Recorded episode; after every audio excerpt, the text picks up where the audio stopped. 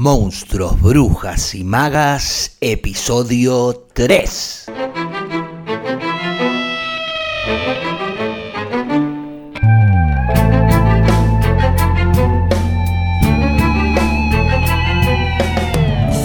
Bienvenidas, bienvenidos y bienvenides a un nuevo episodio de Monstruos, Brujas y Magas, un podcast producido por la Crespo Estudio, espacio multiplataforma que desarrolla actividades de formación, investigación, participación y encuentro vinculadas al teatro, el cine y la literatura actividades entre las que se encuentra el Club de Lectura Alto Viaje y de la cual se desprende este ciclo especial que se suma a la programación del canal y que te invita en lo que queda de este 2021 a conocer autoras y escrituras no binarias a través de la lectura que compartirán nuestras invitadas e invitades.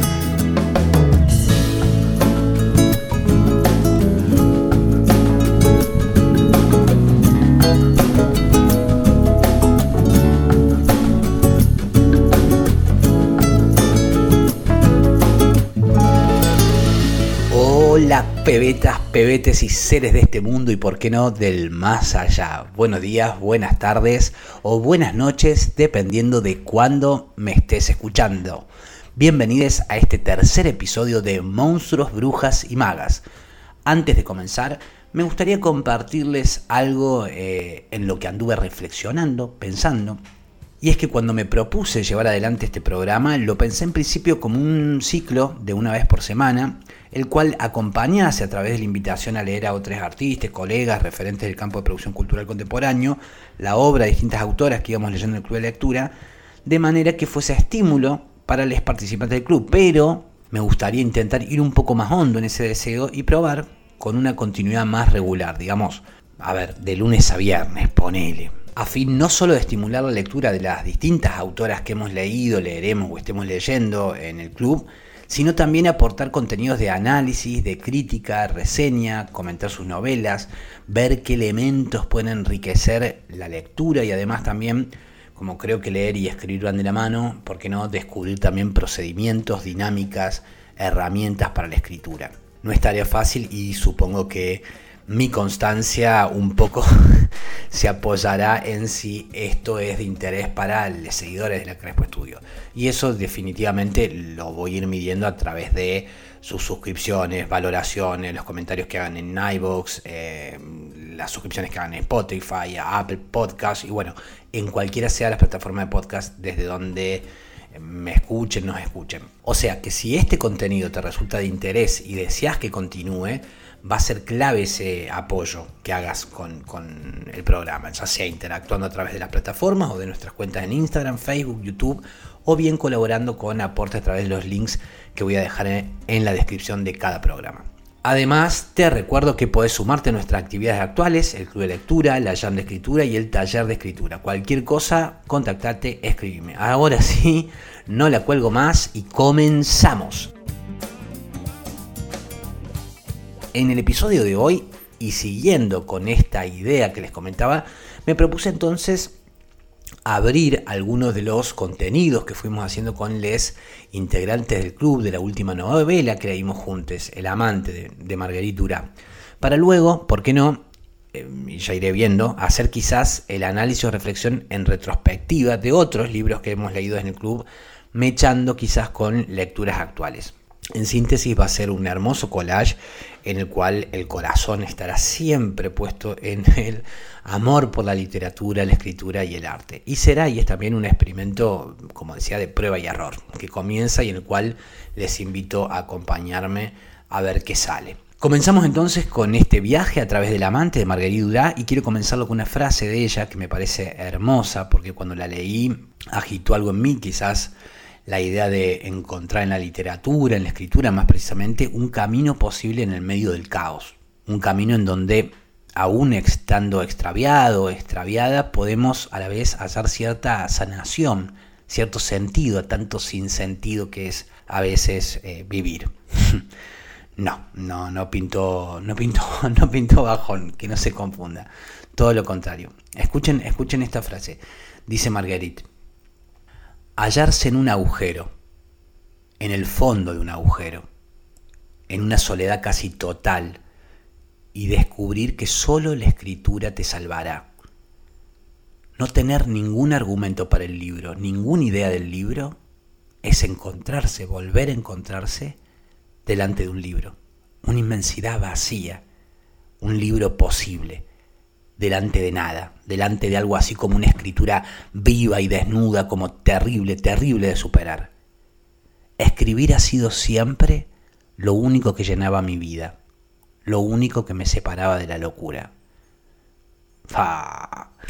¿Qué tal? ¿Qué les sucede a ustedes con la escritura, con la lectura? ¿Les ha salvado de alguna? Yo debo confesar que me ha salvado la escritura, la lectura y el teatro me han salvado de muchas duras. Cuéntenme ustedes qué onda.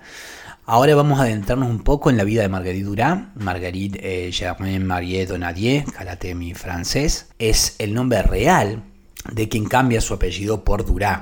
¿no? un pequeño pueblo de Lot-et-Garonne, una región de Francia, en donde se encontraba una casa de vacaciones que había adquirido el padre de Marguerite, muy lejos de donde la misma Marguerite nació y pasó su infancia, que fue en la misma Cochinchina, Sí, sí, ahora ya sabemos cuán lejos es cuando uno te dicen, me fui hasta la Conchinchina para encontrarte. Bueno, queda por allá, por lo que sería Vietnam. Eh, Conchinchina fue una colonia integrante de la llamada Indochina durante la ocupación francesa. Fue llamada Indochina por los colonizadores, ¿no?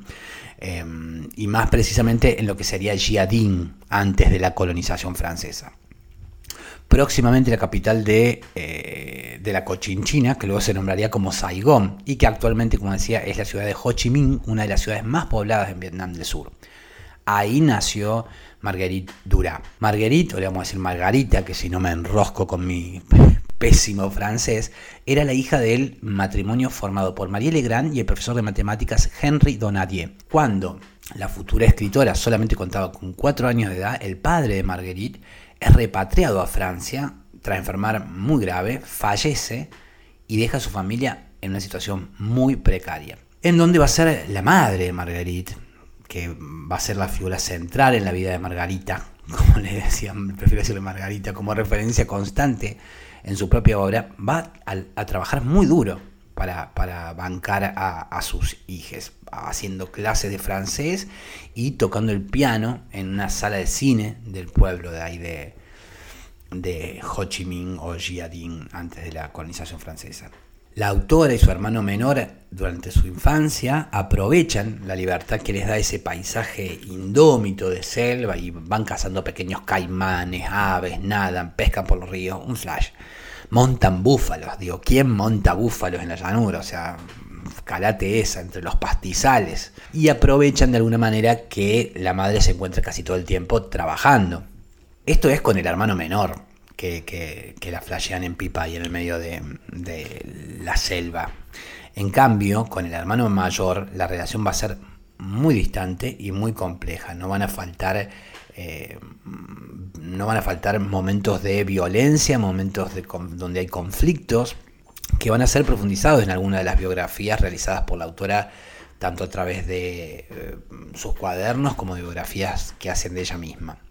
A muy temprana edad, a los 12 años, Margarita empieza a leer en francés relatos juveniles y comienza a escribir a los 12. Desde luego, cuando escribe, ambienta todo en ese lugar eh, imaginario para ella, ¿no? ese lugar aludido que es esa Europa que está lejana.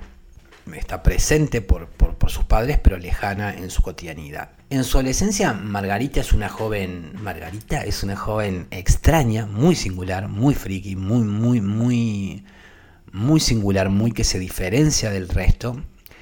Y eso se percibe un poco a través de las narraciones que ella misma hace y de las eh, propias autorrepresentaciones que se hace de sí misma. En especial en El Amante, la novela que la va a consagrar años después.